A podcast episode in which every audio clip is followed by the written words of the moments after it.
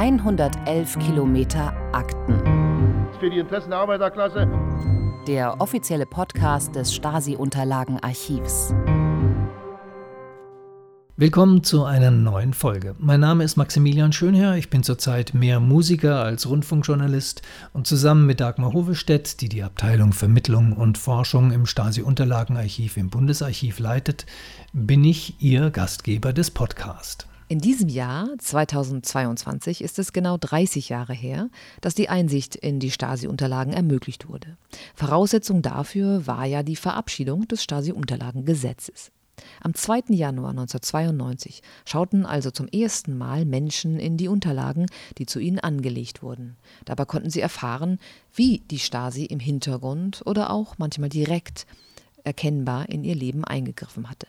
Seither sind für diese persönliche Akteneinsicht zur Aufklärung des eigenen Schicksals über 3,4 Millionen Anträge im Stasi-Unterlagenarchiv eingegangen. Dahinter stecken ungefähr etwas über zwei Millionen Menschen, denn viele haben über die Jahre einen Wiederholungsantrag gestellt. Da liegt die Differenz. Wiederholungsantrag ist was genau? Na, wenn man zum Beispiel in den frühen 90ern ganz am Anfang einen Antrag zur eigenen Person gestellt hat, haben wir oft auch gesagt, melden Sie sich ruhig ein paar Jahre nochmal wieder. Wir haben jetzt nichts gefunden oder nur eine Karteikarte, aber wir erschließen das Archiv über die Jahre immer besser und es lohnt sich einfach nochmal nachzufragen. Und davon haben, äh, glaube ich, äh, wenn man sagt, so äh, von den 3,4 Millionen hat ungefähr ein Drittel Gebrauch gemacht, sodass also dann eine wesentlich höhere Anzahl an Anträgen ist als tatsächlichen Menschen. Manche stellen auch zwei oder dreimal einen Wiederholungsantrag. Unter demselben Aktenzeichen. Genau, ne, wenn man hier ein, anfängt, dann hat man, kriegt man eine Tagebuchnummer, nennen wir dieses Aktenzeichen. Und dann wird das immer miteinander verknüpft. Dann haben wir die Grunddaten schon mal da, das beschleunigt eigentlich die Bearbeitung. Zunehmend melden sich bei euch auch Menschen der nächsten Generation, die also das Schicksal ihrer Eltern oder Großeltern aufklären wollen und dazu auch nach Spuren in den Stasi-Unterlagen suchen. Wir haben darüber schon mal ganz am Anfang in Folge 2 mit Anne Pfautsch gesprochen.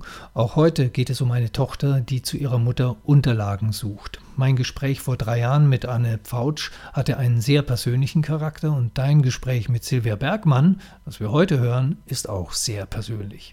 Ja, das kann man so sagen. Das ist ein sehr persönliches Gespräch über ihre Gründe für den Antrag und ihre Familiengeschichte. Aber weil sie auch so einige Fragen zur Antragstellung hatte, ist es im zweiten Teil ein recht praktisches Gespräch geworden über unsere Antragsbearbeitung. Silvia Bergmann ist eine Hörerin unseres Podcasts und hat sich mit ihrer Geschichte an uns gewandt, vor allem weil sie dachte, dass ihre Fragen an dem Prozess der Akteneinsicht sicherlich viele interessieren würden. Damit hatte sie recht. Ihr erwähnt einmal kurz die Abkürzung SSD. Mir ist eher SDS geläufig, der Sozialistische Deutsche Studentenbund. Das ist aber nicht, ne? Nee, SSD steht für Staatssicherheitsdienst. Das war eine Abkürzung für die Stasi, die ja offiziell in der DDR immer nur Ministerium für Staatssicherheit hieß. Ich wollte aber nochmal sicher gehen, äh, was es mit dieser Abkürzung auf sich hat, denn ich dachte, dass sie im Westen, vor allem in den 1950er Jahren, benutzt wurde, um die Stasi nochmal besonders zu diskreditieren. In der Abkürzung SSD liegt ja eine klangliche Nähe zur NS-Zeit. Das hat mir einer unserer Historiker, der sich in den 50er Jahren gut auskennt, auch nochmal bestätigt. In den 1970er Jahren verschwindet dieser Begriff. Ich wollte aber auch noch herausfinden, ob die Adresse in Westberlin, die Silvia Bergmann nennt, und unter der ihre Mutter nach ihrer Flucht 1953 lebte, ob die wirklich eine Aufnahmestelle für Flüchtlinge war. Dabei, aber da bin ich nicht oder eigentlich noch nicht fündig geworden. Dann lass uns mit dem heute zweiteiligen Podcast-Thema starten. Zunächst dein Gespräch mit der Antragstellerin auf Akteneinsicht Silvia Bergmann.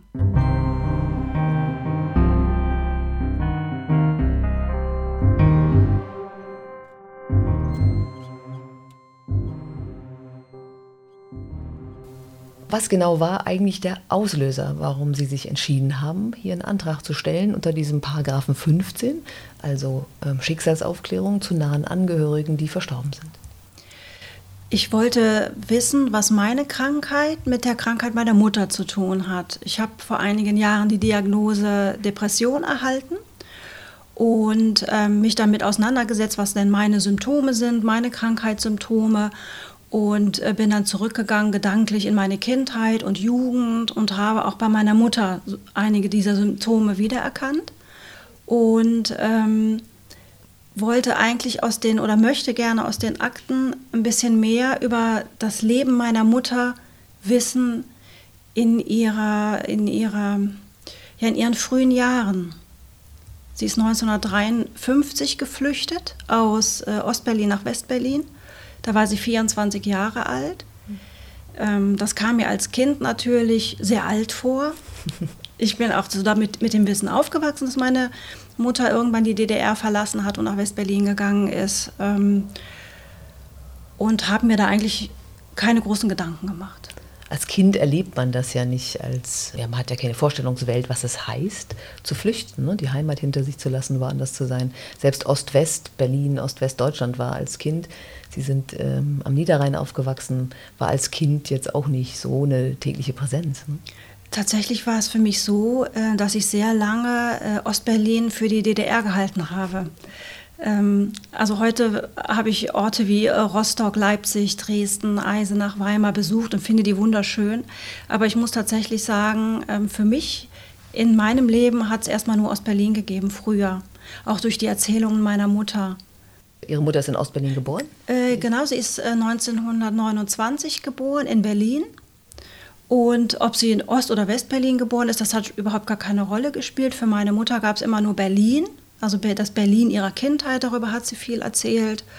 Und ich habe mir tatsächlich die Flucht meiner Mutter gar nicht so sehr als Flucht früher vorgestellt, sondern ich wusste halt, die Mauer ist erst 1961 gebaut worden und meine Mutter hat mir gesagt, früher gab es auch noch in Ost und West ein gemeinsames ÖPNV-Netz ähm, und man konnte sich im, im Osten in die S-Bahn setzen und in den Westen fahren. Und so habe ich mir das vorgestellt, dass die Mama irgendwann mal gesagt hat, so mir reicht jetzt hier in der DDR, das ist ein unfreies System, so will ich nicht leben, hier will ich nicht leben.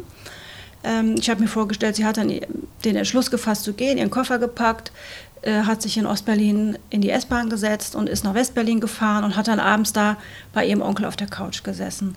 So habe ich mir das vorgestellt, also gar nicht als Flucht, sondern einfach als bewusste Entscheidung, ich gehe, hier will ich nicht leben.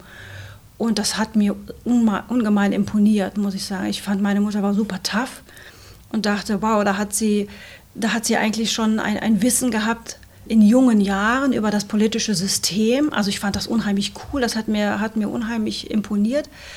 Und ähm, das hat meine Mutter für mich sehr stark wirken lassen. Und ich habe dann aber in meinem täglichen Leben, im Umgang mit meiner Mutter, diese Stärke nicht wiedergefunden. Also wie gesagt, meine Mutter war auch an Depressionen erkrankt. Das habe ich dann in ihrem Nachlass auch gesehen, entsprechende Arztbriefe. Meine Mutter ist im vergangenen Jahr gestorben und ich habe ihren Nachlass erhalten und ähm, habe also gesehen, dass meine Mutter Mitte der 80er Jahre tatsächlich diese, De diese äh, Diagnose Depression auch erhalten hat. Und ich habe als Kind meine Mutter eher als nervösen Menschen kennengelernt, ähm, ja, manchmal auch antriebslos. Und ähm, gar nicht so stark, wie ich mir diesen jungen Menschen vorgestellt habe, der gesagt hat, so mir reicht jetzt hier, ich gehe jetzt. Aber diese DDR-Erzählung muss ja Teil auch der Familiengeschichten gewesen sein, sonst wüssten Sie das nicht so genau, weil Sie sagen, Sie haben sich das so vorgestellt, aber irgendwo, Ihre Mutter hat es ja nicht verschwiegen, ist es ja Teil der Geschichte geworden, der Familie. Ja, aber nicht so systematisch, wie wir beide jetzt hier sitzen. Wir, wir haben uns verabredet, dass wir heute über dieses Thema sprechen wollen.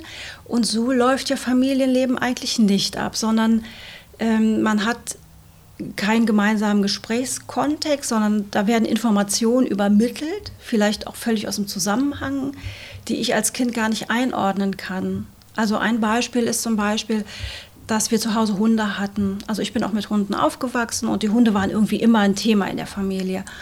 Und dann hat meine Mutter erzählt, dass sie früher auch einen Hund hatten in der Familie. Und also früher war für mich, ich konnte das nicht einordnen, die zeitliche Einordnung. Meine Mutter da ein Kind war, Jugendliche oder junge Erwachsene schon. Sie hat gesagt, sie hatten damals einen Hund und dieser Hund hat aufs Wort gehört und sie ist ähm, mit ihrer Mutter abends im Dunkeln in den Park gegangen, um sich ungestört unterhalten zu können, um nicht bespitzelt zu werden. Und sie haben den Hund mitgenommen, der war nicht angeleint. Und ähm, wäre ihnen jemand zu nahe gekommen, ohne dass sie diesen jemand gesehen hätten, dann hätte der Hund angeschlagen und hätte den vertrieben.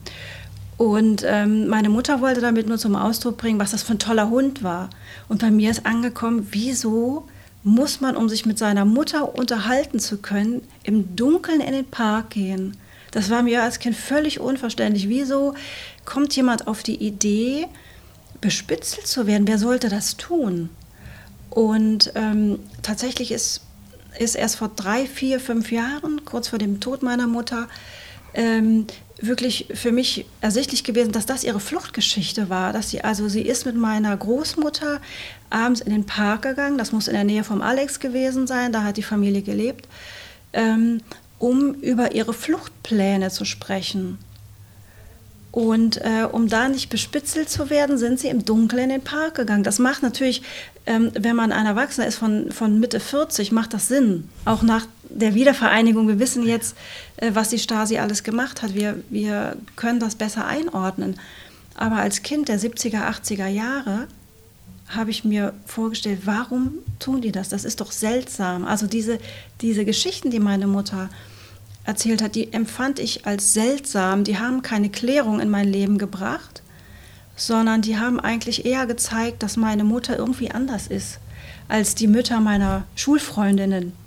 Sie hatten dann keine Gelegenheit, mal nachzufragen, warum das ausgerechnet die Erinnerung ist, äh, die bei dem Thema Hund hochkommt? Tatsächlich habe ich das als Kind und Jugendliche nicht gemacht. Ähm, ich hatte ein eher ähm, ja, konfliktreiches Verhältnis zu meiner Mutter. Das hat sich dann gebessert, als ich mit Anfang 20 ausgezogen bin und zum Studieren nach Düsseldorf gegangen bin. Und ähm, dann hat es doch einige Jahre der Annäherung gegeben und dann haben wir uns irgendwann total gut verstanden. Und ich muss sagen, so in dieser Zeit der Annäherung wollte ich dann nicht durch irgendwelche Fragen dieses, dieses Verhältnis wieder ja, auf Spannung bringen. Mhm. Also ich will jetzt nicht sagen, dass ich das bewusst gemacht habe. Ich glaube, das ist eher unbewusst gelaufen. Und die letzten Jahre habe ich tatsächlich mit meiner Mutter häufiger gesprochen, ja. Und warum gerade bei dem Thema Hund für meine Mutter das so präsent war, das habe ich tatsächlich, das sind so Fragen, die man sich dann stellt, wenn es zu spät ist, die man aber in der Situation gar nicht stellt. Das ist ja eine schöne Sache gewesen, dass Sie Gelegenheit gefunden haben, mit Ihrer Mutter in den älteren Jahren einfach ein Stück weit darüber zu reden die DDR muss ja trotzdem eine relative Präsenz gehabt haben, auch in ihrer westdeutschen Kindheit. Ja, und zwar immer dann, ähm, wenn wir tatsächlich Ostberlin besucht haben. Ich bin mit meinen Eltern einige Male in Westberlin gewesen. Wir sind dann meistens geflogen. Die Transitstrecke hat meine Mutter gemieden. Und dann sind wir über die Friedrichstraße von Westberlin für Tagesausflüge nach Ostberlin zu unseren Verwandten gefahren. Und Wann war das ungefähr? 70er, 80er? Ja, das war Ende 70er bis Mitte der 80er Jahre. Es waren schon einige Besuche, die wir gemacht haben, ja. Und ähm, das war natürlich ein großes Thema. Wir fahren nach Berlin, das war natürlich toll. Also für meine Mutter war ihre Heimatstadt der Ort schlechthin. Ähm, ich war auch eine ganze Zeit lang echt sauer auf meine Eltern, dass sie kurz vor meiner Geburt äh, nach Westdeutschland übergesiedelt sind, weil ich gedacht habe, Westberlin wäre toll gewesen, hier wäre ich gerne aufgewachsen. Und deshalb war natürlich nach Berlin zu reisen großartig. Also natürlich auch mit dem Flugzeug, das war mega aufregend. Und ähm, ja, für meine Mutter war es war es erstmal schön aufregend, aber je näher dieser Reisetermin kam, desto aufgeregter war sie, desto nervöser äh, war sie. Und das hat dann diese Präsenz ausgemacht, ähm, dass meine Mutter dann fahrig wurde, nervös, gereizt, gestresst und ich das nicht verstanden habe.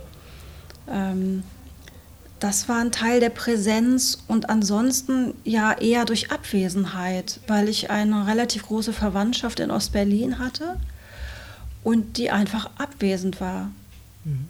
Also weil sie nicht hingefahren genau. sind und auch bei den Besuchen in Ostberlin nur einen kleineren Teil der Verwandtschaft gesehen haben? Genau, also mhm. ähm, das hat ja immer mit dem beruflichen Kontext des jeweiligen Verwandten zu tun, ob der seine geflüchtete Westverwandtschaft sehen will oder darf oder sich vielleicht gerade selber auch in Gefahr begibt. Das wussten Sie damals schon, dass, es, dass Sie gefährlich werden konnten für eine Verwandtschaft in der DDR? Ich bin mir nicht sicher, ob ich das damals schon wusste, tatsächlich. Ich, ich glaube eigentlich eher nicht, sondern dieser, ähm, der Gesamtkontext Reise, der war für mich aufge, aufregend.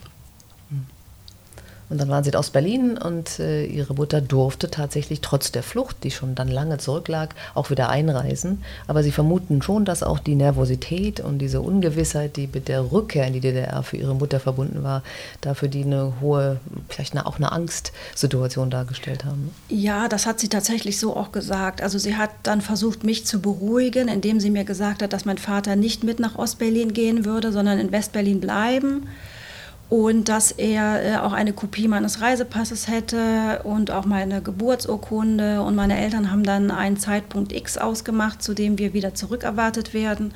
Und meine Mutter hat mir auch gesagt, wenn sie verhaftet würde in, äh, in Ostberlin, dann würde ich in ein Kinderheim kommen, aber mein Vater in Westberlin würde schon ähm, alles in, in Bewegung setzen, um mich da wieder rauszuholen. Das sollte mich wohl beruhigen, hat mir aber eigentlich ehrlich gesagt ziemlich viel Angst gemacht, weil ich mir die Frage ge gestellt habe, warum sollte meine äh, westdeutsche Mutter in der DDR verhaftet werden? Was hat sie denn gemacht? Sie hat ja nichts gemacht, außer dass sie gesagt hat, ich will in Ostberlin nicht mehr leben, sondern ich will in Westberlin leben. Mehr hat sie nicht gemacht aus meiner mhm. Sicht. Hat sie ja wirklich nicht gemacht. Und ähm, deshalb war das für mich auch unheimlich angstbesetzt. Also wir sind ja dann, sind dann wirklich in die S-Bahn gestiegen, sind äh, Friedrichstraße ausgestiegen, ähm, haben die Passkontrollen über uns ergehen lassen, was für mich wirklich furchtbar war. Ich erinnere das ähm, ja als, als sehr unangenehmen Ort. Also mir kam das immer vor wie, wie eine Art äh, Viehwaggon, wo an der einen Seite eine Tür ist, die wird aufgemacht, man geht als Kind durch, also wirklich als Kind. Meine Mutter war ja nicht an meiner Seite, dann geht die Tür zu Vorne die Tür, die kann man schon sehen, die Ausgangstür, aber sie ist noch zu und man muss dann wirklich als Kind seinen Pass ähm, hochgeben. Also die, die äh, Grenzbeamten saßen erhöht. Ja. ja. ich kann das mal vormachen, man kann es im Podcast nicht sehen, aber ich musste wirklich so hoch meinen Pass da hochlegen. Die Hand passte gerade so auf die Theke. Ja, genau. Und ähm, ich weiß nicht, ob ich versucht habe, freundlich zu sein. Als Kind neigt man ja dazu, dann die Erwachsenen anzulächeln und da kam aber nichts zurück. Also ich habe mich irgendwie schuldig gefühlt, obwohl ich nichts gemacht hatte. Ich habe irgendwie gedacht, das ist hier irgendwie eine bedrohliche Situation. Ich habe mich sehr unwohl gefühlt. Ähm, es wurde auch nicht gesprochen.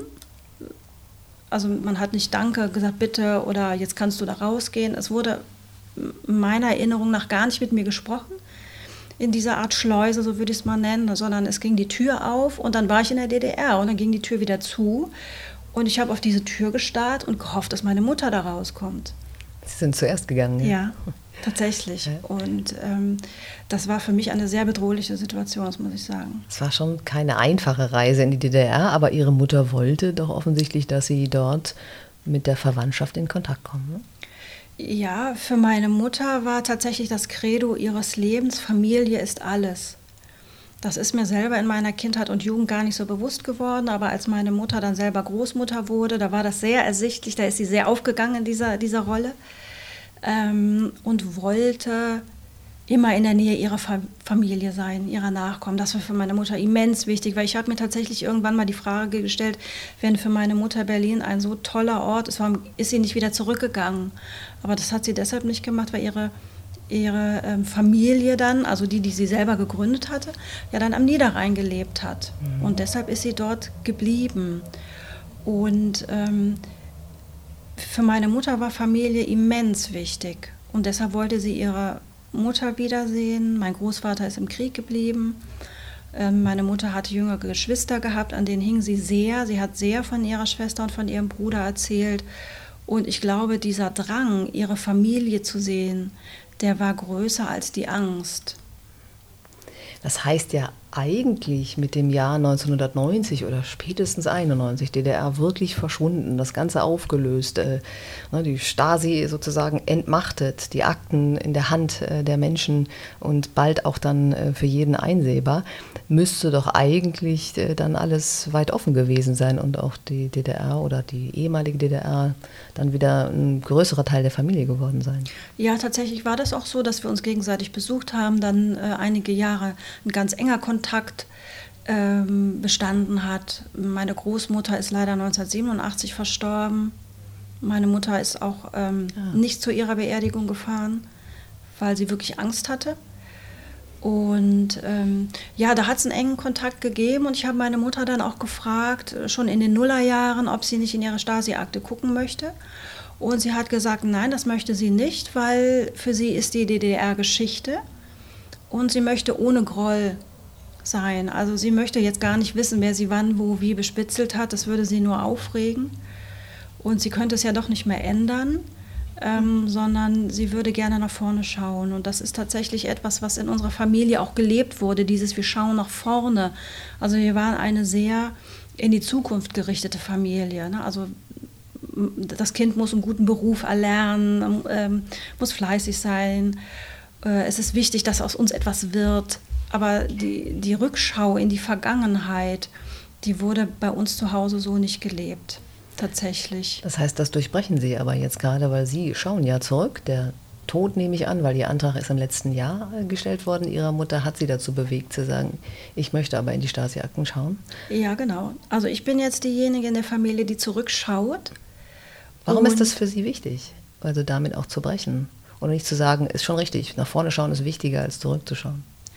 Ähm, weil ich äh, durch eine Therapie ähm, in Bezug auf meine Krankheit, meine Depression, festgestellt habe, dass es wichtig ist, zurückzuschauen und auch Klarheit zu haben. Und zwar ähm, weiß ich heute gar nicht, was mich da, was mich da ähm, erwartet, wenn ich zurückschaue. Aber alleine dieser Prozess des Zurückschauens, der ist schon heilsam, den empfinde ich als positiv, weil, wie Sie sagen, ich ähm, durchbreche da gerade etwas. Also diese Spirale des Schweigens, die durchbreche ich gerade und merke auch, dass da eine Dynamik, ein Prozess in Gang kommt in der Familie indem ich auch sage, ich möchte ganz bewusst diesen Antrag nicht im Verborgenen stellen, sondern mit meiner Familie darüber sprechen, dass ich diesen Antrag gestellt habe. Ähm, nicht wissend, wie die einzelnen Familienmitglieder darauf reagieren. Es haben alle positiv darauf reagiert, aber es hätte auch anders sein können. Das konnte ich im Vorfeld nicht abschätzen. Das heißt, ähm, auch diese Dynamik, dieser Prozess, der jetzt in unserer Familie in Gang kommt, den empfinde ich als sehr heilsam. Also ich habe den beschreibe das gerne mit einer Art Reise. Ich habe irgendwann mal in meinem Leben auch den Entschluss gefasst, ich möchte mich auf die Reise begeben in Richtung mentale Gesundheit und gesünder Leben. Ähm, und dafür ist es, ist es äh, wichtig, zurückzuschauen, aber natürlich auch nach vorne zu schauen. Und dabei aber auch die Familienmitglieder mitzunehmen, mein Umfeld, mein privates Umfeld mitzunehmen. Das ist für mich sehr, sehr ähm, heilsam und das kann ich tatsächlich an konkreten Symptomen festmachen. Ich bin ein Mensch, der häufig an Kopfschmerzen leidet. Und ähm, das ist tatsächlich zurückgegangen, seit ich vor einigen Jahren angefangen habe, auch Fragen zu stellen und die Antworten auf mich sacken zu lassen. Und dass ich diesen Antrag gestellt habe, das zeigt mir, dass ich meiner Mutter viele Fragen nicht gestellt habe, als sie noch gelebt hat. Aber ich ähm, habe auch Familie, die ja noch lebt so dass ich sage, ah, Moment mal, da habe ich vielleicht eine Chance vertan damals bei meiner Mutter, aber ich habe die Chance, anderen Familienmitgliedern ähnliche Fragen zu mhm. stellen. Und das macht ganz viel im, äh, im familiären Miteinander. Sie haben eben gesagt, dass Sie gelernt haben, dass man Klarheit braucht über das Gestern, ne, für das Heute und Morgen. Ähm, und das heißt, erhoffen Sie sich Klarheit, indem Sie schauen, ob es Unterlagen zu Ihrer Mutter gibt? An der Stelle, aus den Stasi-Unterlagen hier? Äh, ja, ich habe den Antrag ganz konkret gestellt, auch weil ich wissen möchte, wie nah war die Stasi an uns dran. Ähm, also sind wir als westdeutsche Familie in Westdeutschland bespitzelt worden? Hat es wirklich konkrete Gefahren für mich auch gegeben, im, im Waisenhaus zu landen? Also wie nah war die Stasi dran? Also warum ist meine Mutter nicht verhaftet worden? Hatte die Stasi sie einfach nicht mehr auf dem Radar? Ähm, war es der Stasi egal, dass meine Mutter in die DDR eingereist ist? Oder gab es vielleicht gerade zu dem Zeitpunkt, wo wir eingereist sind, ähm, politische Gründe für die Stasi, meine Mutter eben nicht zu verhaften, weil das natürlich in den Medien auch Wellen geschlagen hätte? Das setzte ja auch voraus, dass ähm, 1953 ist ja nicht irgendein Jahr in der DDR. Ne? Im Juni ist der Volksaufstand, große Kritik am Regime. Es bricht beinahe zusammen, weil die Leute sagen, wir wollen das alle gar nicht. Das, das setzt ja ein bisschen voraus, dass ihre Mutter etwas getan haben müsste, was das Interesse der SED des Staates oder auch der Stasi so lange festsetzt, dass auch noch Jahrzehnte später, ne, 53, dann 70er, 80er Jahre, äh, sie so in der Gefahr sein konnte. Ne? Es kann ja sein, dass sie das für sich so erlebt hat. Wer weiß, ob es wirklich so war. Ne? Ähm, tatsächlich ist es so, dass ich äh, im Nachlass meiner Mutter äh, eine Begründung äh, gefunden habe, warum sie geflüchtet ist. Ähm, und zwar war es eben nicht so, dass sie einfach nur in die S-Bahn gestiegen ist und dann abends bei ihrem Onkel saß, sondern meine Mutter ist in das Lager Kronberger Straße 20 gegangen, in West-Berlin nach ihrer Flucht.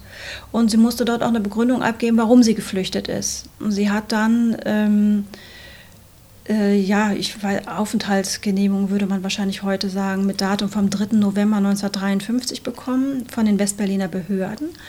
Und sie hat dort zu Protokoll gegeben, dass sie zu Spitzeltätigkeiten äh, aufgefordert worden ist. Ich glaube, in Westdeutschland hat man das nicht MFS genannt, sondern SSD. Mhm.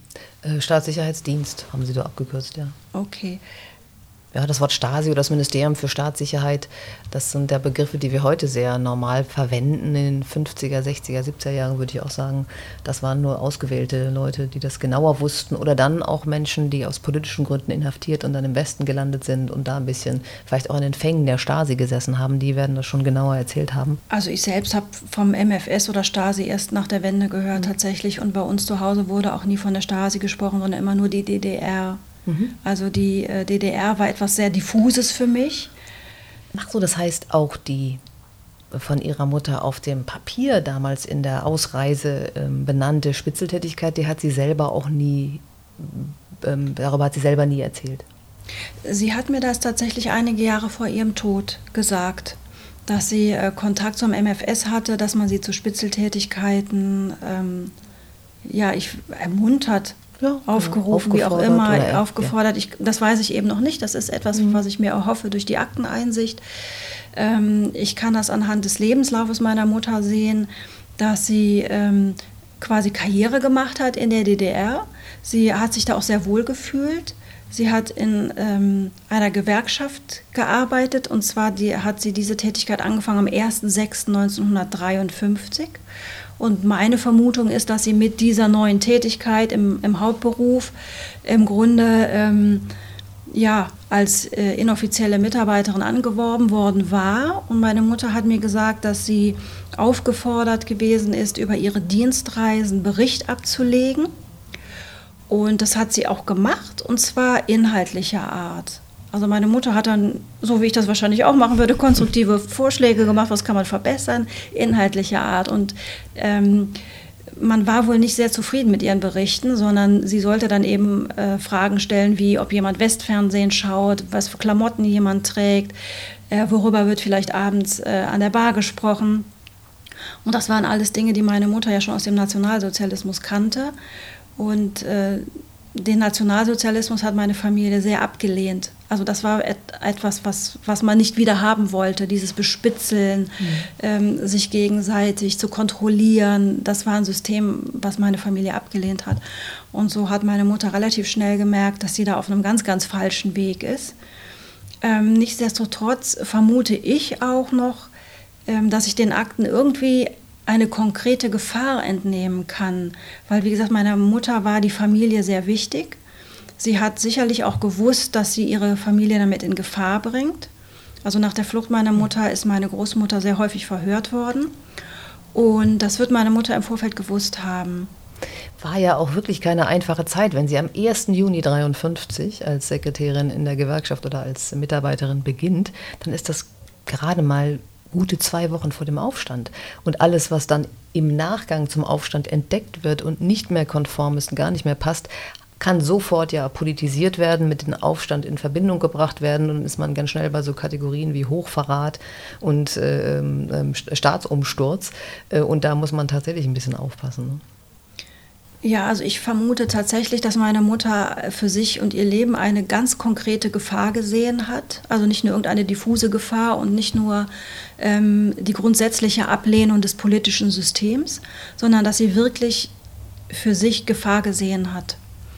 Und tatsächlich ist es so, dass meine Mutter ähm, dann ja einen Flüchtlingsausweis bekommen hat, nachdem sie in Westberlin war. Sie hat dort in dem Lager, weil sie gelernte ähm, Kinderpflegerin war, als Erzieherin gearbeitet. Sie hat Englisch gelernt und hat relativ bald einen guten Job bekommen bei einer Familie, die zur amerikanischen Botschaft gehörte, also zum Botschaftspersonal.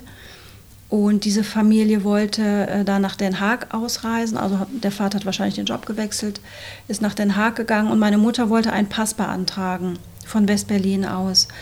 Und ähm, nachdem sie das gemacht hat, ist sie wohl zweimal nur ganz knapp einer Entführung entkommen. Also Mitte der 50er Jahre. Meine Mutter hat gesagt, dass äh, also das war für mich als Kind, diese Geschichte zu hören, klang eher wie so eine Agentengeschichte. Also ähm, Männer in äh, Trenchcoats oder dunklen Mänteln sind aus mhm. irgendeinem Auto ausgestiegen, sind auf sie zugelaufen. Meine Mutter ist weggerannt.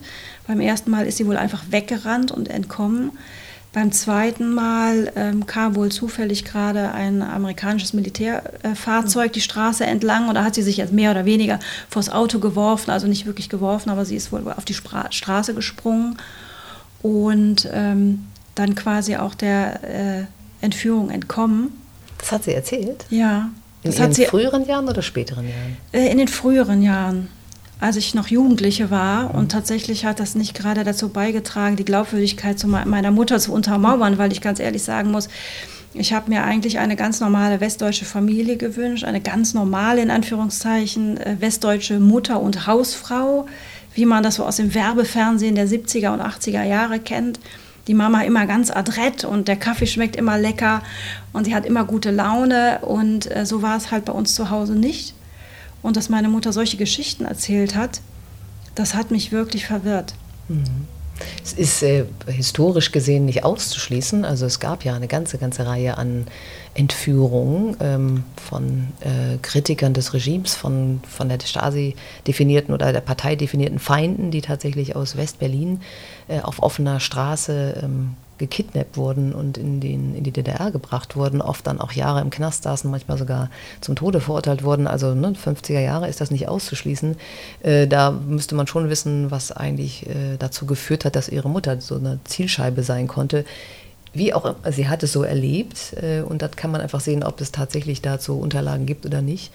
Das muss man einfach mal sehen. Sie haben den Antrag letztes Jahr im Herbst gestellt. Das dauert bei uns immer ein bisschen. Äh, Sie haben aber, und äh, deswegen sitzen wir ja auch hier, gesagt, dass Sie das interessieren würde, was eigentlich passiert, wenn der Antrag hier eingegangen ist und was wir dann eigentlich machen. Und das hat mich wiederum äh, dazu geführt, zu sagen, gute Idee. Vielleicht können wir das einfach mal im Gespräch mit einer Kollegin und mit Ihnen zusammen rausfinden und das werden wir jetzt als nächstes tun und äh, werden mal zu einer Kollegin gehen, die im Bereich dieser Auskunft äh, ein Referat leitet, das eben mit persönlichen Akteneinsichten zu tun hat und vielleicht kann sie Ihnen und mir dabei auch ein bisschen helfen, nochmal zu erklären, was eigentlich passiert und warum man ein bisschen länger wartet.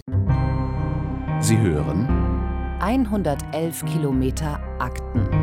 Den offiziellen Podcast des Stasi-Unterlagenarchivs. Wir haben es geschafft, sind die Treppe runtergestiegen in das Büro von meiner Kollegin Sabine Schröder.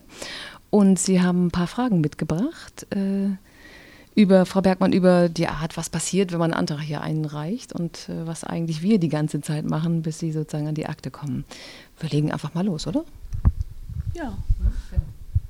Dann legen Sie gerne los. Jetzt muss ich überlegen. Oder ich, also ich habe ja Ihre Fragen sozusagen schon vorher gefunden gehabt, ne?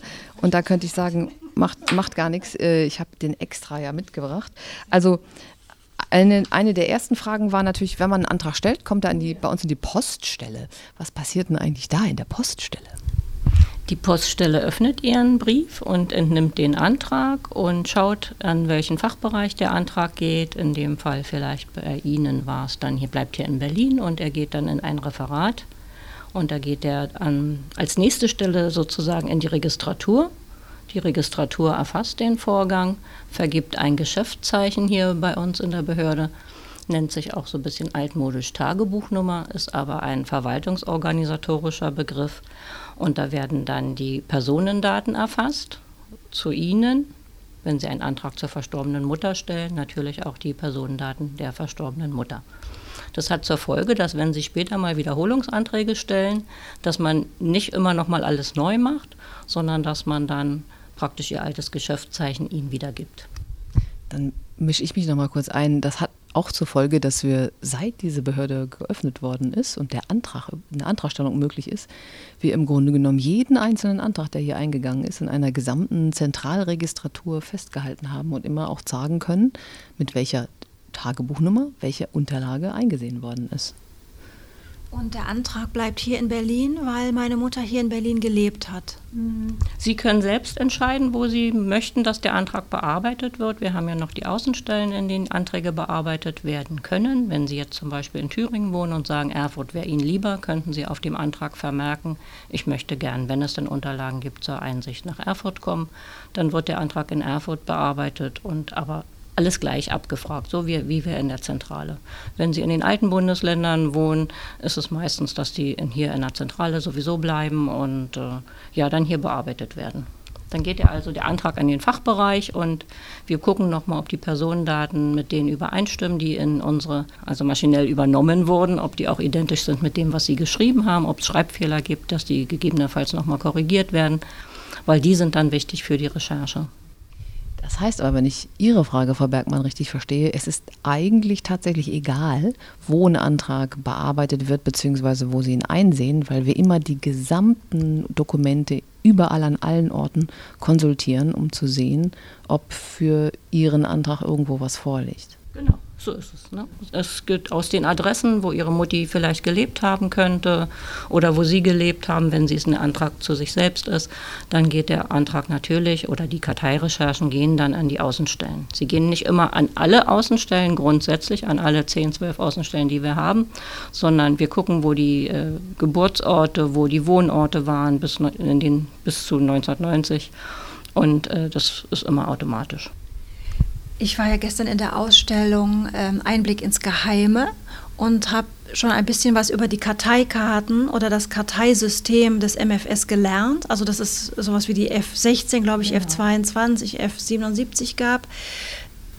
Und da ist für mich die Frage, was passiert dann als nächstes? Also wenn mein Antrag erfasst ist, also der ist ja jetzt erfasst, ähm, dann geht er in diese verschiedenen Karteikartenabteilungen, so, so nenne ich das jetzt mal. Ja.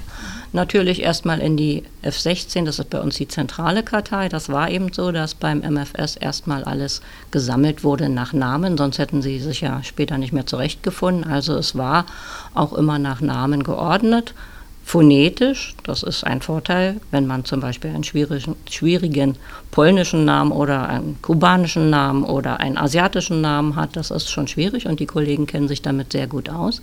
Also die finden in der großen Kartei, wie, wie wir sagen, F16, finden die erstmal etwas oder nichts. Und dann haben wir noch die Möglichkeit, dass es dann auch in die dezentralen Karteien geht. Das sind die Karteien, die die Hauptabteilung geführt haben, ob da vielleicht noch ein Hinweis, eine Karteikarte oder irgendetwas ist melde ich mich wieder kurz, aber es ist ja so, dass wir 45 Millionen Karteikarten haben in über 4500 ungefähr so System. Ne? Das heißt, es sind die große Kartei ist ja nur eine, es ist aber die größte mit fast sechs Millionen Karteikarten und Namen da drin. Deswegen ist das so eine zentrale Anlaufstelle. Aber natürlich musste auch die Stasi damals Unterlagen finden und hat deswegen diese vielen verschiedenen Systeme gefunden, um für sich dann auch einfach jederzeit Informationen verfügbar zu haben. Und das nutzen wir einfach jetzt quasi als Archiv und nutzen das als Findmittel. Ne? Das sind die Findmittel, die uns den Hinweis geben, äh, dass vielleicht eine Signatur existiert und äh, dann schaut man nochmal, wenn da eine aufgetragen ist, dann gibt es die F22, die Decknamen- oder Vorgangskartei. Da müssen die Kollegen mit der Karteikarte wieder woanders hinlaufen und die gucken dann nach der Nummer und sagen mir, werfen mir praktisch auf meinem Karteirechercheblatt, was in, zum Vorgang äh, gehört, den wir dann hier führen zu Ihrem Antrag, äh, ob es da eine Signatur gibt und ob ich die bestellen kann. Und wenn Sie die bestellen können, was passiert dann? Äh, Im Moment ist es, also im, im, schönsten Fall wäre es natürlich so, wir bestellen sie gleich und sie kommen in vier Wochen und das ist alles erledigt. Leider ist es aber nicht so, weil wir so viele tausende Anträge haben, so viele Anträge haben, dass wir und nur äh, begrenztes Personal, dass wir da einen Schnitt machen müssen. Und da, genau an der Stelle entsteht der Schnitt Sie bekommen dann also die Information, dass sie, dass Unterlagen da sind oder dass keine Unterlagen da sind. Und wenn und wenn sie, also der Vorgang ist dann damit beendet, wenn keine Unterlagen da sind und wird dann wieder in die Registratur verfügt. Ne, da bleibt er dann hängen, wird wieder ZDA gelegt sozusagen. ZDA heißt ZDA was? Zu den Akten. Also er wird dann halt nicht körperlich vernichtet, er wird dann erst nach zehn Jahren vernichtet. Das ist die Aufbewahrungsdauer, die wir hier haben. Wenn dann weiter nichts war, werden die Vorgänge auch vernichtet. Also in der Zentralregistratur natürlich nicht die Akten, die sondern der, ja, die, Behördenvorgänge. Die, Behördenvorgänge, genau der Antrag. Sie haben ja selber so eine Frage gestellt gehabt, weil wir dann Ihnen irgendwann auch diesen, das Formschreiben übermittelt haben. Ne? Da ist ja dieser Satz drin. Den können Sie vielleicht mal kurz vorlesen, Frau Bergmann. Äh, ja, ich habe ein Dreivierteljahr, nachdem ich den Antrag gestellt habe, äh, wieder ein Schreiben bekommen vom BSDU. Diesmal war ich nicht ganz so aufgeregt, aber trotzdem ähm, hat mich das äh, ja schon emotional wieder angefasst. Was mag da jetzt drin stehen? Und es war jetzt nicht die Einladung zu einem Termin, wo ich die Akte einsehen kann, sondern ähm, es war der Hinweis, dass die Recherchen, die aufgrund meiner Angaben gemacht wurden, ähm, ergeben haben, und zwar in alle, allen in Frage kommenden Karteien, ähm, dass wohl das MFS Informationen zu meiner Mutter gesammelt hat. Das ist der Punkt, den Sie gerade beschrieben haben. Ne? Karteirecherche auslösen, kriegt man Ergebnis der Archivkollegen, die in den Karteien geschaut haben. Und das heißt jetzt erstmal Schritt eins, da ist was, die ist verzeichnet in den Karteien. Das heißt, die Wahrscheinlichkeit, dass auch Unterlagen zu sind, ist relativ hoch. Ja, das, also in der Regel sind diese Unterlagen dann auch, die vom MFS archiviert wurden, sind dann natürlich auch noch da. Aber weil Sie fragten nach den in Frage kommenden äh, Karteien, das sind natürlich die Angaben, die Sie gemacht haben. Also meine Mutter lebte in Leipzig, in Erfurt, in Berlin. Dann würde also praktisch hier die Karteirecherche, wovon wir vorhin sprachen, in die Außenstellen Erfurt, Leipzig und Berlin gehen. Und von da würde ich die Rückläufe bekommen, ob denn da auch noch Findhilfsmittel einen Hinweis haben auf Unterlagen das wird. Also das, wenn Sie die nicht angeben, kann ich da nicht recherchieren. So ist das. Ne? Also dann habe ich nur die Personengrunddaten und würde nur in der Zentrale recherchieren. Wenn Sie aber sagen, es kommt noch in Frage Leipzig oder Erfurt und das ist eben abhängig vom Antragsteller, wo er die Angaben, dass er die Angaben macht, wo derjenige gelebt hat, dann würde man auch da recherchieren. Und dann wartet man, bis die Rückläufe zurück sind, ehe sie dann diesen, wir nennen das Zwischenbescheid, also eine Information, dass unter den von Ihnen gemachten Angaben etwas da sein könnte. Wir halten uns da erstmal vage, weil es kann auch sein, dass eine Unterlage eben nicht mehr da ist, weil sie vielleicht aufgegangen ist in einer anderen Akte, dass ein späterer Untersuchungsvorgang entstanden ist, wo man eine andere Akte aufgelöst hat, weil das eingeflossen ist oder so. Das sieht man dann erst, wenn man die Akte bestellt. Aber mit dem Zwischenbescheid, den Sie jetzt erstmal gekriegt haben, dass Sie noch weiter warten müssen, weil es noch etwas dauert, äh, damit ist erstmal sechs Monate Ruhe mindestens wieder und dann würde erst wieder neu bestellt werden. Und was passiert in der Zwischenzeit? Ähm, das heißt, wird nochmal geschaut, ob es vielleicht Bildmaterial gibt zu meiner Mutter, mhm. Audiomaterial, Papier. Also wird jetzt physisch nach einer Akte gesucht im Moment gerade oder was passiert jetzt gerade im Moment? Nein. Wir warten jetzt, dass diese, diese Zwischenzeit, die wir praktisch unseren Antragstellern leider auferlegen müssen, hängt mit dem Personal zusammen und mit der Menge des Materials, was wir hier haben. Wir haben also ungefähr 6000 Anträge ähm, hier in diesem Referat in Berlin bei mir und wir haben 20 Mitarbeiter. Und das heißt, man kann also nicht jeden Antrag gleich hintereinander wegbearbeiten. Wir haben da so einen, einen kleinen Stauraum eingeführt und der Stauraum ist unser Zwischenlager. Da hängen erstmal die Vorgänge, bis man dann mit der Nummer wieder dran ist. Und dann, dann würden wir ihn bestellen und dann sehen wir auch erst, was kommt. Das kann eine Akte sein, die zehn Bände hat, das kann eine Akte sein, die 80 Bände hat, wo viele Personen drin sind. Es sind aber auch Sammelakten, wo ihre Mutti vielleicht nur vorkommt das würde man dann erst sehen. Ne? Und ähm, wenn Sie sagen, das würde man dann erst sehen, das bedeutet, da nimmt sich jemand diese, diese ja, Recherchematerialien, die gefunden wurden, vor, weil es gibt ja dann auch noch entsprechend ähm, das Persönlichkeitsrecht, dass eben ja. Menschen, die, äh, die mit meinem Antrag nichts zu tun haben, im Grunde, dass deren Daten ja dann auch geschwärzt werden. Mhm ähm, weil man die natürlich schützen möchte. Genau. Also das, was Sie vorhin sagten mit den Fotos, Video, Ton, das wird erst gleich in dem ersten Rechercheschritt schon alles abgeklopft, alles äh, zugeordnet.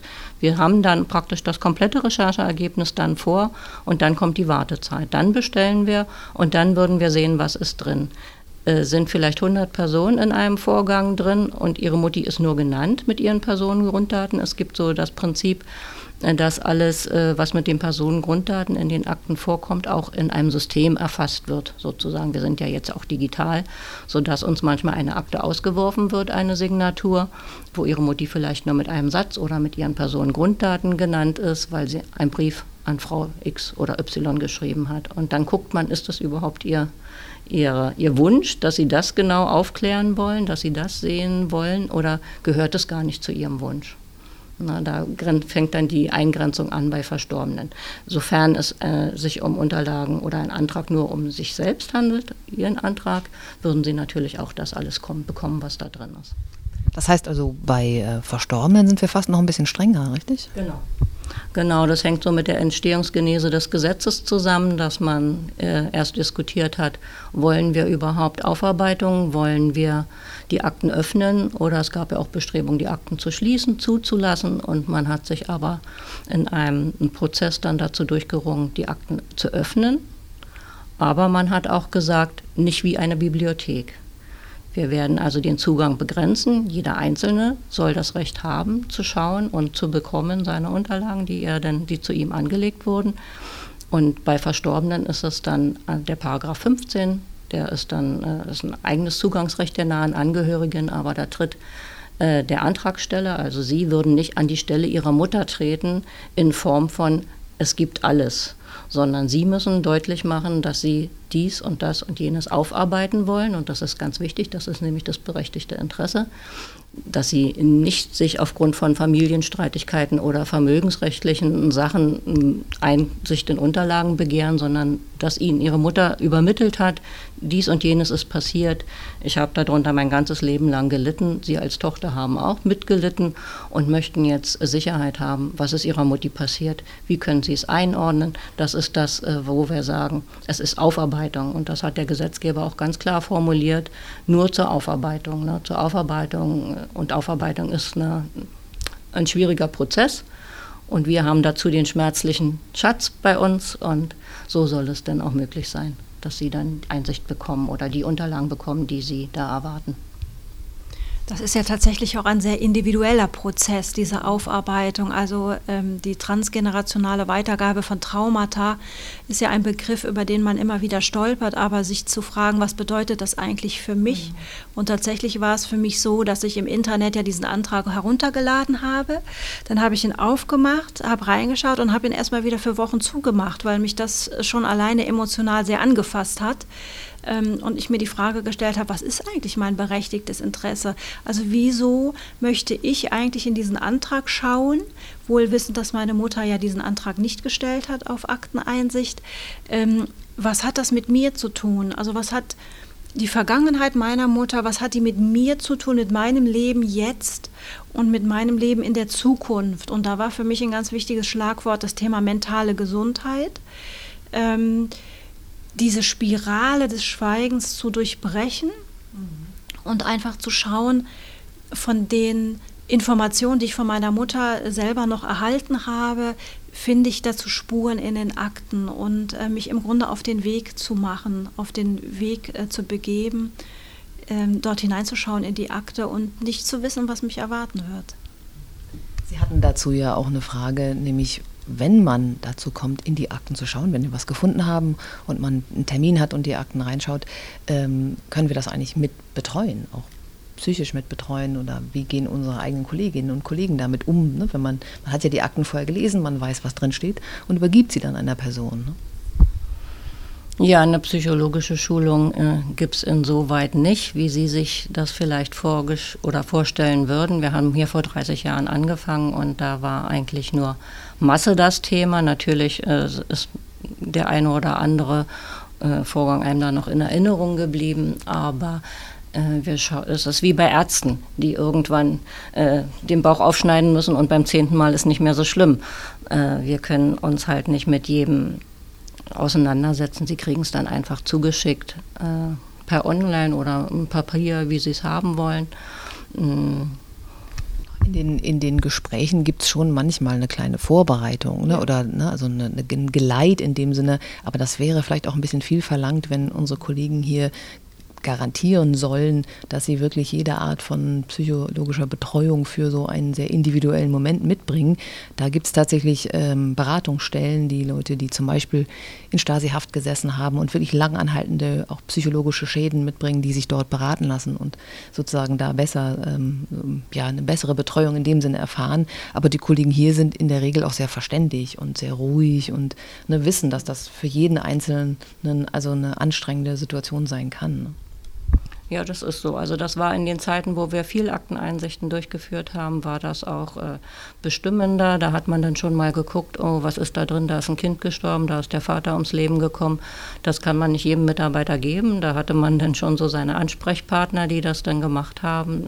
Unter anderem auch, wenn er auf der Karteikarte steht, sie ist Mörderin ihres Kindes oder so. Und da überlegt man erstmal, jedem kann man das nicht geben. Einer jungen Mutti würde ich das jetzt nicht geben da, äh, zur Bearbeitung, aber da haben wir schon Kollegen, die sich dadurch auszeichnen, dass sie eben auch schwierige äh, Dinge erledigen können. Ne? Mitunter kommt ja auch bei einem Antrag oder bei einer zur Verfügungstellung von Unterlagen erst raus, warum der Vater vielleicht eingesperrt wurde. Vielleicht liest die Tochter, dass die Mutter ja aus Eifersucht den Vater irgendwo ans Messer geliefert wurde und das ist ein schwieriger Prozess dann, nicht? denjenigen zu begleiten, äh, der, wenn er weinend vor den Akten sitzt und sagt, ich muss jetzt mal eine Pause machen, darf ich auch morgen wiederkommen oder so. Das machen wir dann schon, das ist äh, klar. Aber in der Regel haben wir uns auch so ein bisschen einen Schutzpanzer gebaut, indem wir die Unterlagen äh, zuschicken. Ne? Wir, anonym, wir bereiten die hier vor und anonymisieren die hier und Sie kriegen sie zugeschickt und ja, dann müssen Sie sehen, was Sie sich selbst daraus lesen. Aber tatsächlich ist es ja so, dass ich angekreuzt habe, ich würde die Unterlagen gerne hier in Berlin einsehen. Mhm. Das heißt, ich komme dann in, in, quasi so eine Art Lesesaal oder, oder Raum und habe dann physisch Unterlagen. Ich nehme an, nicht die Originalakte, sondern Kopien, die vor mir liegen. Und ähm, kann ich die Kopien dann mit nach Hause nehmen oder ist es so, dass wenn ich jetzt zum Beispiel, ich schaue da auf den Aktendeckel und sage, nee, das geht jetzt gerade gar nicht, ich habe da drei Sätze gelesen, mir wird ganz schlecht, mir ist ganz übel, mein Kreislauf mhm. sagt weg, ähm, kann ich nochmal wiederkommen? Das ist... Ja. Selbstverständlich können Sie da nochmal wiederkommen, aber wie gesagt, wir machen das jetzt in der Regel so, dass alles, was so unter 100 Seiten ist, äh, schon zuschicken als Papier, dass Sie sich dann ihre Tage zu Hause, ihre Stunden einteilen können, wann sie was weiterlesen, wann sie nochmal vorblättern. Manchmal, wenn man dann hier ist bei der Akteneinsicht, dann liest man und ist alles klar den Moment. Und wenn man zu Hause ist, denkt man, stand das da auch? Ich müsste eigentlich nochmal weiter vorgucken. Insofern ist es immer ganz gut. Sie nehmen die Kopien und online müssen Sie nicht mal was bezahlen. Also das Online zur Verfügungstellung äh, ist kostenfrei. Und äh, ja, da sozusagen eine Variante, mit der man die Unterlagen dann zu Hause auch hat als digitale Kopie und sich jederzeit damit beschäftigen kann und dann auch wieder ja, in das Thema vertiefend einsteigen kann, weil ich glaube, die Akten selber erzählen ja eine Geschichte, aber längst nicht alles. Es braucht enorm viel Kontext über die Zeit. Ne? Man kann da wirklich über, über eine längere Zeit sich einfach mit beschäftigen. Und sie sind eigentlich immer nur ein Puzzlestein. Ne? Auch Akten sind nicht die Antwort auf alle Fragen. Das ist vielleicht so eine kleine ja, nicht, nicht unbedingt eine Warnung, sondern nur das Wissen darum. Ne? Selbst wenn man viele Akten hat, sind immer noch unglaublich viele Fragen nicht einfach klar zu beantworten. Und es bleibt dann ein Prozess, aber man kommt immer ein Stückchen weiter. Das kann man auf jeden Fall sagen. Das heißt, es kann passieren, dass ich jetzt vielleicht in einem halben Jahr oder dreiviertel Jahr einen großen Umschlag bekomme und da sind dann Kopien drin. Wenn Sie nicht angekreuzt haben oder Ihre Online-Adresse hinterlassen haben, nein, dann würden Sie die Kopien bekommen und ja. Also wie gesagt, unter 100 Seiten sind die in, in, also kostenfrei. Ne? Und man kann auch ankreuzen, man möchte unbedingt Kopien haben.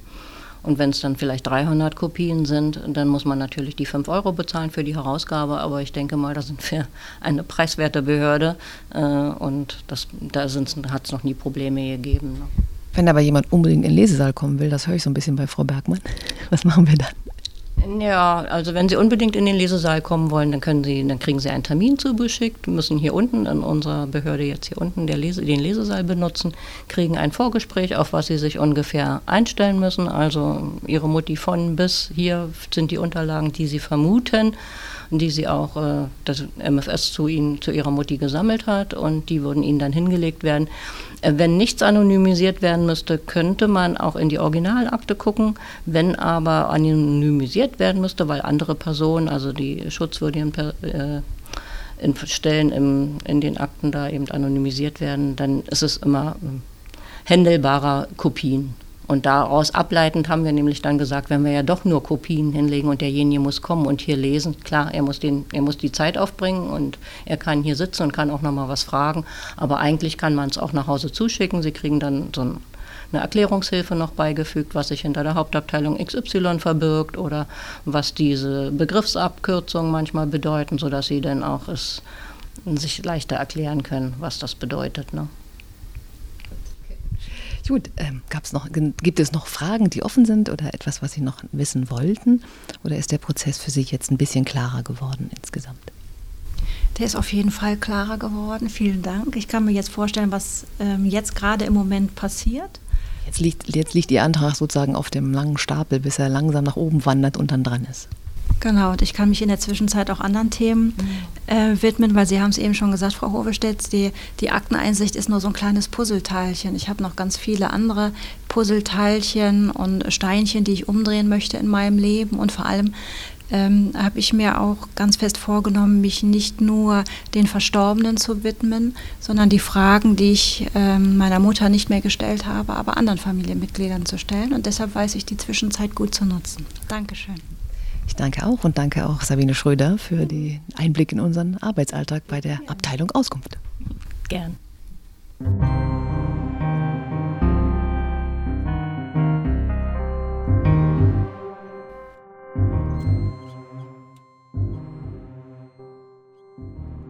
Das war zuletzt Sabine Schröder, die in der Abteilung Auskunft des Stasi-Unterlagenarchivs, kurz AU abgekürzt, ein Referat für die persönliche Akteneinsicht leitet, und zwar in Berlin-Mitte.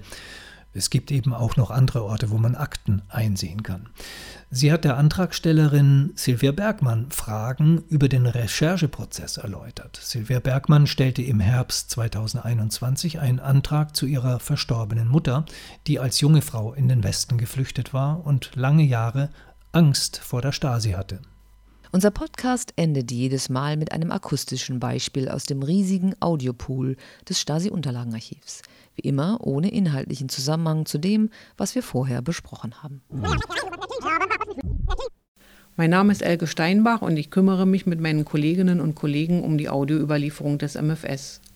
Die Hauptabteilung 14 mit Dienstsitz in Berlin-Hohenschönhausen war unter anderem für die Sicherung und Durchführung des Untersuchungshaft- und Strafvollzuges im MFS zuständig. Ausgehend von einer behaupteten ständigen Bedrohung waren Schulungen notwendig, die auch mittels Diatonvorträgen erfolgten. Zwei Ausschnitte eines Tones zu einem solchen Diatonvortrag geben einen einerseits akustischen Eindruck zur allgemeinen Gefahrenlage und andererseits zum Umgang damit. Von den 219 Minuten mit mehreren Fassungen hören wir drei. Ausgehend von der gegenwärtigen Klassenkampfsituation und den Tendenzen terroristische Aktionen in der Welt muss auch in Zukunft mit Versuchen terroristischer Angriffe gegen Personen und Einrichtungen in der DDR gerechnet werden. Eine wesentliche, nicht zu unterschätzende Gefahrenquelle sind in diesem Zusammenhang vor allem die imperialistischen Geheimdienste und der von ihnen gesteuerte Terrorismus. Im Rahmen seiner gegen die DDR gerichteten feindlichen Konzeption sind verstärkt Aktivitäten gegen die staatliche Ordnung und Sicherheit sowie gegen staatliche Einrichtungen und besonders in letzter Zeit gegen die Untersuchungshaft- und Strafvollzugseinrichtungen zu erkennen. In seinem differenzierten Vorgehen gegen die Untersuchungshaftvollzugseinrichtungen, so auch gegen die des MFS, geht der Feind davon aus, dass sich in diesen Vollzugseinrichtungen Personen konzentrieren, die ihre feindliche bzw. negative Grundeinstellung zur sozialistischen Gesellschaft bereits offenbart haben und er hofft, mit diesen Kräften in der von ihm angestrebten Richtung wirksam zu werden. Angriff und Abwehr erfolgt mit MP. Angriff mit der eigenen Waffe blockieren und die Waffe des Gegners aus der Angriffsrichtung schieben. Kolbenschlag zum Kopf. Achtens. Demonstrationen. Fesselung der Hände und Füße unter Zuhilfenahme einer MP. Abtransport des Gefesselten. Fesselung der Hände und Füße mit Sicherungsschlinge am Hals. Fesselung der Hände mit Sicherungsschlinge am Hals. Fixierung und Halten eines Gegners durch zwei Personen. Fixierung und Halten eines Gegners in der Rückenlage. Anlegen einer Schließfessel. Die angelegte Schließfessel. Die angelegte Schließfessel auf dem Rücken. Das Führen einer Person mit angelegter Schließfessel. Das Führen einer Person mit angelegter Schließfessel bei Widerstandsleistung. Das Führen einer Person mit angelegter Schließfessel bei Widerstandsleistung unter Zuhilfenahme der Führungskette. Sie hörten 111 Kilometer Akten. den offiziellen Podcast des Stasi-Unterlagenarchivs.